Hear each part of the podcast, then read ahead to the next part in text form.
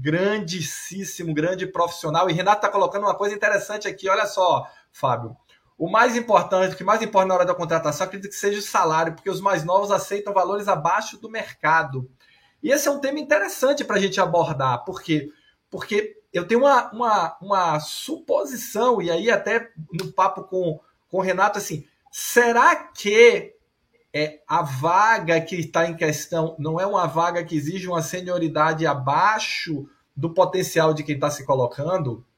Então, por exemplo, é o que eu falei, eu não vou me, eu não vou me comparar, eu estou contratando desenvolvedores agora, pô, eu não vou me comparar com menina de 20 anos, porque já fui, amigo. Perfeito. Aquilo ali para mim passou, mas é, pensando o seguinte, qual é o posicionamento que eu tenho como 50 mais, qual é o posicionamento que eu tenho como um profissional sênior, um profissional altamente qualificado, e que o, o, mais novo simplesmente não faz o que eu faço.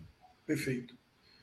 Olha, eu vou comentar aqui a história da remuneração, mas eu vou, queria trazer aqui alguns números que mostram que a gente está falando de uma coisa que não só já é real, ou seja, mudança da pirâmide etária brasileira, mas também é algo que estará cada vez mais forte. A população brasileira, em 2010, dos 50 a mais, ou seja, pessoas com 50, 60, 70, por aí vai, era de 20,8%. Em 2040, isso deve chegar a quase 40%. Ok? Em 2060, esta população, com essas características etárias, será quatro vezes maior que a atual. Ok? E cada vez mais as organizações chegam a ter mais 50% do seu quadro com pessoas de 45 anos ou mais. Então, o que você está trazendo, Roberto, que nós estamos trazendo aqui como pauta, é uma pauta extremamente impositiva, seja na relação consumidor, cliente, usuário, seja na relação de estratégia de negócio, seja no campo de gestão de pessoas. Comentando a história da remuneração, eu quero trazer um elemento que tem tudo a ver com o mindset, a longevidade, podemos abordar um pouco mais isso. Eu preciso entender que as novas relações de trabalho, e ela já existe há algum tempo, na área de saúde nem se fala, podem não ser tão tradicionais da carteira de trabalho. Percebeu?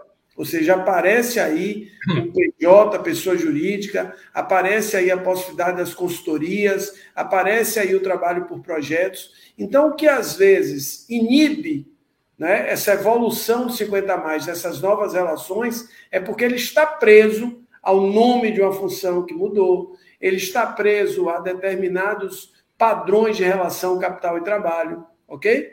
Ele precisa também, você tem toda a razão, enxergar que, a depender do porte, a depender do perfil da organização, é, a depender de como ele, inclusive, enxerga os 50 a mais, ele poderá ser um candidato mais competitivo, mais atrativo ou menos competitivo, que determinadas vagas realmente não são para ele, ok?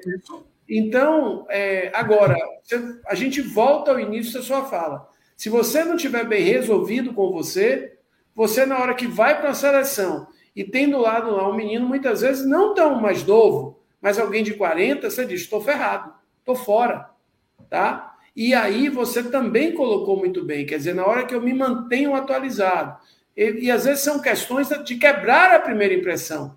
Porque a primeira impressão, muitas vezes, é a primeira impressão do cabelo branco, que pode passar uma ideia distorcida de conservadorismo, de rigidez, tá? de desatualização, e que é o contrário. Muitas vezes, como a gente diz, vou trazer de novo futebol, a história do atalho no campo é que você diz assim, poxa, Fábio, eu estou precisando desenvolver uma nova competência. Mas a capacidade que você vai ter de absorção disso é muito maior que toda a bagagem que você acumulou. Então, pelo contrário, você tem condição de fazer essa opção e dizer, olha, eu tenho clareza do que eu preciso da tecnologia para as organizações de saúde, mas eu não preciso perder tempo desenvolvendo, no sentido mais operacional, aquela ferramenta, aquele sistema de gestão que vai. Mas sem a clareza do Roberto, nenhum desenvolvedor, por mais genial que ele seja e atualizado, ele vai chegar lá. Pelo contrário, como a gente diz no popular, ele vai ficar patinando, ele vai ficar se batendo.